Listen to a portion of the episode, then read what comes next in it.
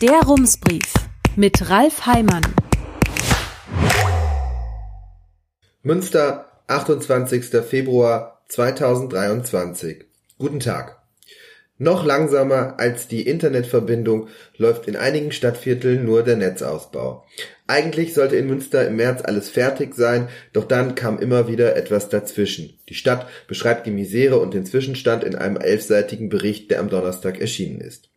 Die Stadt selbst scheint dabei alles gemacht zu haben, um den Ausbau zu beschleunigen. Sie arbeitet mit privatwirtschaftlichen Firmen zusammen, sie nutzt Förderprogramme, trotzdem dauert es ewig. Aber warum? Die Hauptgründe für die Verzögerungen sind laut dem Bericht geänderte Vorgaben in Förderprogrammen, Lieferengpässe und Personalmangel.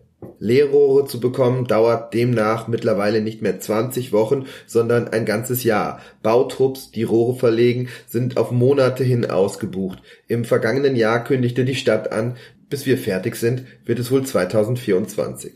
Im Sommer dann kam die nächste schlechte Nachricht. Die Feuerwehr hatte auf über 100 Kilometern der Trasse, die ausgebaut werden soll, verdächtige Stellen ausgemacht. Hier könnten Weltkriegsbomben liegen. Wieder stand alles mehrere Monate lang still. Es traf vor allem Roxel und Albachten. Dort muss man nun bis zum nächsten Jahr warten. Vor wenigen Wochen folgte ein weiterer Tiefschlag. Zum Jahresbeginn erklärte der Netzbetreiber NDIX, der sich in Münster um den Glasfaserausbau in Gewerbegebieten kümmern wollte, wir kümmern uns doch nicht. Die Gründe zu stark gestiegene Tiefbaukosten, eine zu geringe Nachfrage nach den schnellen Leitungen und zu komplexe Förderprogramme. Das bedeutet, in Albachten, Gremmendorf, am Hafen, in Kinderhaus, Roxel, Wolbeck und im Zentrum Nord muss man an 400 Adressen die Daten weiterhin durch die alten engen Leitungen schicken. Die Unternehmen hoffen nun auf privatwirtschaftliche Anbieter, die einspringen, oder auf das graue Fleckenprogramm der Bundesregierung. Das ist die Fortführung des weiße Fleckenprogramms, das die Lücken dort schließen sollte, wo die Daten nur durch die Leitungen tröpfelten. Ab April können Kommunen sich bewerben.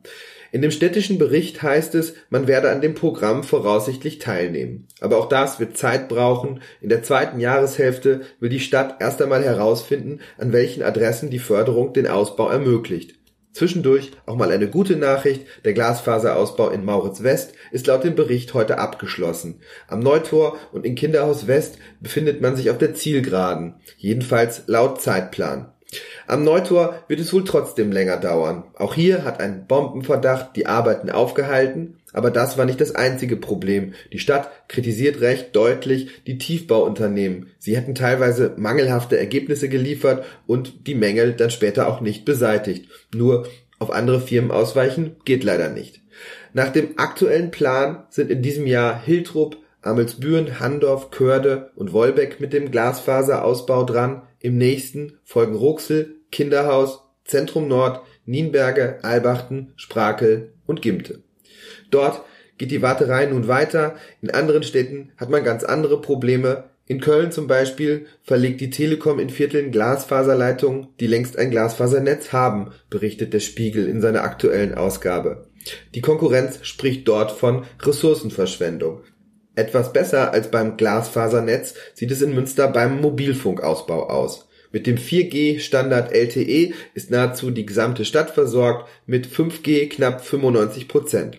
Es sieht so aus, als wäre die Stadt kurz vor dem Ziel, aber es ist ein bisschen wie mit dem Hasen und dem Igel. Heute Morgen meldete die Tagesschau, Mobilfunkbranche denkt schon an 6G. Herzliche Grüße, Ralf Heimann. Rums, neuer Journalismus für Münster. Jetzt abonnieren. rums.ms